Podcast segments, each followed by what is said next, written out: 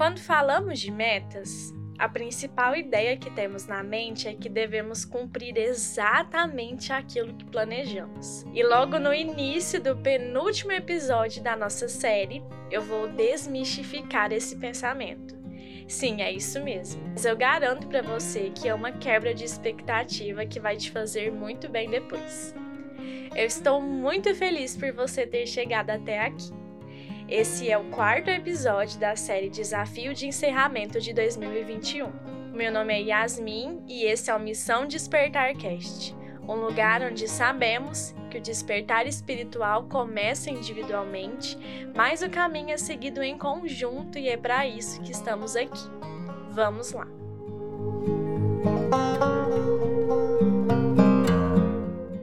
Nessa minha vida de fazer vários cursos e assistir vídeos e ouvir outras pessoas falando de autoconhecimento, metas e hábitos, eu cheguei a alguém que dizia assim: que as metas não foram feitas para serem cumpridas.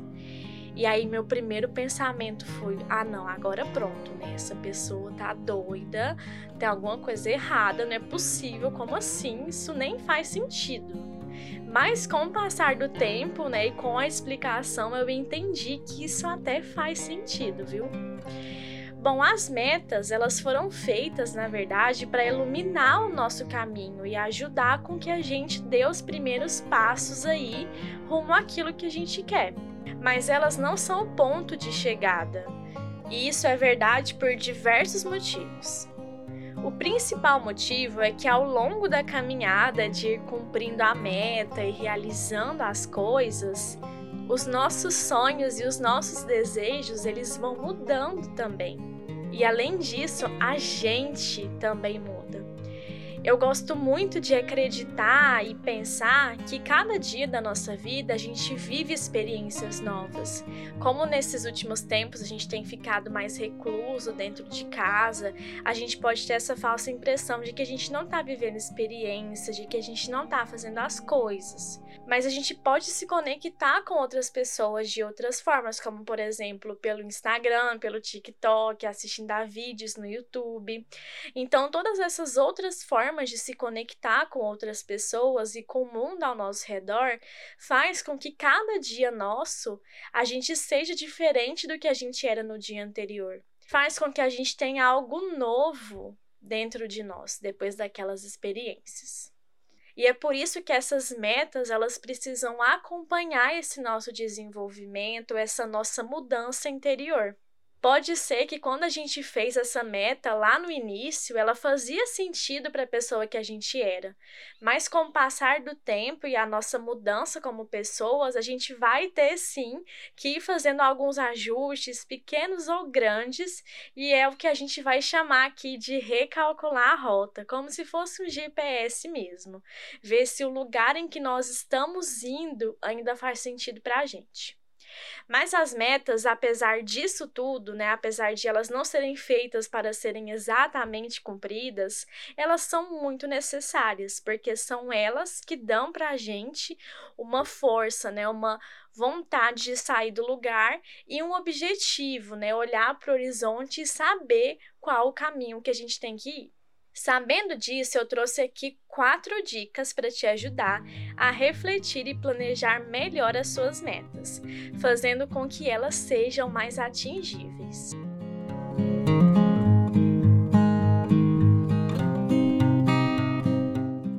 A primeira dica é escolher o mínimo de mudanças possíveis.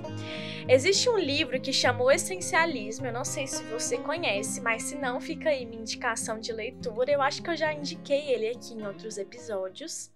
Mas ele diz que quanto mais tarefas a gente se propõe, mais a gente se fragmenta para conseguir realizar aquilo tudo. Então a nossa energia ela nunca vai estar direcionada e focada numa coisa só. Por isso, tentar se propor a poucas coisas, né, a começar pequenas metas, tipo uma ou duas metas para começar agora, pode te ajudar a conseguir direcionar mais energia e conseguir focar naquilo de fato e vai te dar mais chance de conquistar aquilo de verdade. E aí, quando essas metas já estiverem estabelecidas ou esse hábito já tiver se consolidado, Aí sim você vai e adiciona novas metas para a sua vida. A segunda dica é que você seja coerente. Por exemplo, não dá para você correr uma maratona treinando em apenas uma semana. A gente tem que saber que algumas metas elas vão levar tempo, elas vão levar planejamento e para isso exige que a gente pesquise sobre essa meta, que a gente saiba como as outras pessoas é, estão fazendo ela, que a gente saiba realizar ela de uma forma que seja saudável para nós e para o nosso corpo, que não faça mal para o nosso corpo e mente e principalmente buscar um plano que faça sentido para essa meta, não alguma coisa ilusória, tipo assim, ah, eu quero perder 20 quilos em um mês. Isso é impossível. Isso não faz bem para sua saúde mental e muito menos física. Isso pode te trazer um efeito muito pior lá na frente. Então, por exemplo, se você quer sim perder esses 20 quilos por questão de saúde, por exemplo, então por que não fragmenta? Ah, não, a minha primeira meta vai ser perder 5 quilos de forma saudável em, em X tempo, né? Que é um tempo que vai ser estipulado por algum profissional que seja qualificado para fazer isso, né? Não adianta a gente ficar pesquisando isso em internet, porque algumas metas a gente precisa de alguma ajuda profissional mesmo. Então, é estabelecer esse plano e saber das suas particularidades, sendo coerente a ele. A terceira dica é delimitar um tempo. Estabelecer em quanto tempo você quer conquistar aquilo pode te ajudar muito a realizar esse sonho. Se você for esse tipo de pessoa, né? Porque tem algumas pessoas que, com essa estipulação de tempo, elas acabam ficando mais afobadas e não conseguem fazer. E aí vem o autoconhecimento. Se você é uma pessoa que se sente melhor estipulando um prazo para poder concluir essa meta, então é melhor que você faça isso.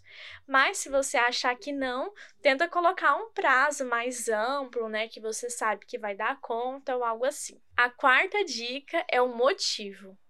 Como eu disse no episódio passado, saiba o real motivo de você estar fazendo aquilo tenha um motivo forte o suficiente, porque é ele que vai te sustentar nos momentos difíceis. E por fim, revise. Lembre sempre de ir recalculando a sua rota conforme for caminhando. As estradas podem mudar, e quem caminha na estrada também pode. Bom, essas são as cinco dicas que com certeza são uma ótima introdução para te ajudar a construir metas mais alcançáveis para esse ano de 2022. E para nossa queridinha atividade no final, é hora de convocar o papel e caneta e anotar aí o que você colocaria de meta para 2022. E nesse momento aqui, pode ir colocando tudo, sem poupar nada. Depois, nós vamos aplicar as dicas ensinadas aqui hoje. Primeiro, escolha uma ou duas dessas metas para começar. Não se preocupe com as outras, a gente vai conseguir organizar isso. Conforme você conseguir bater essas metas que você escolher agora, você vai pulando para as próximas.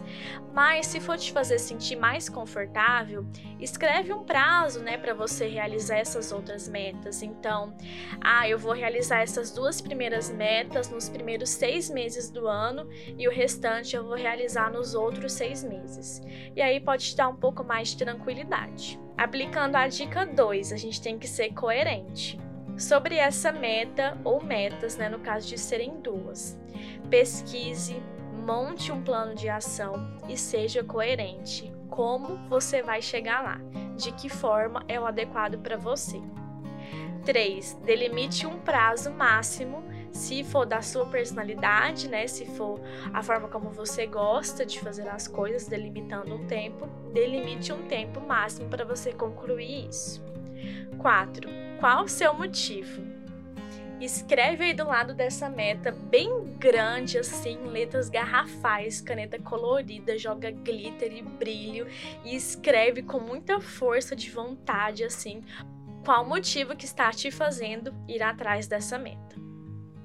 E por fim, programe as suas revisões para a gente ir recalculando a rota. Essas revisões vão ser feitas a cada duas semanas, a cada um mês, a cada três meses para as metas maiores. Isso tudo depende da meta que você escolheu. Então, programe essas revisões.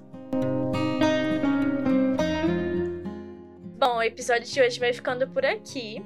No próximo episódio, nós vamos falar sobre a carta ao meu novo eu, que tá um episódio muito emocionante para a gente fechar com chave de ouro a nossa semana.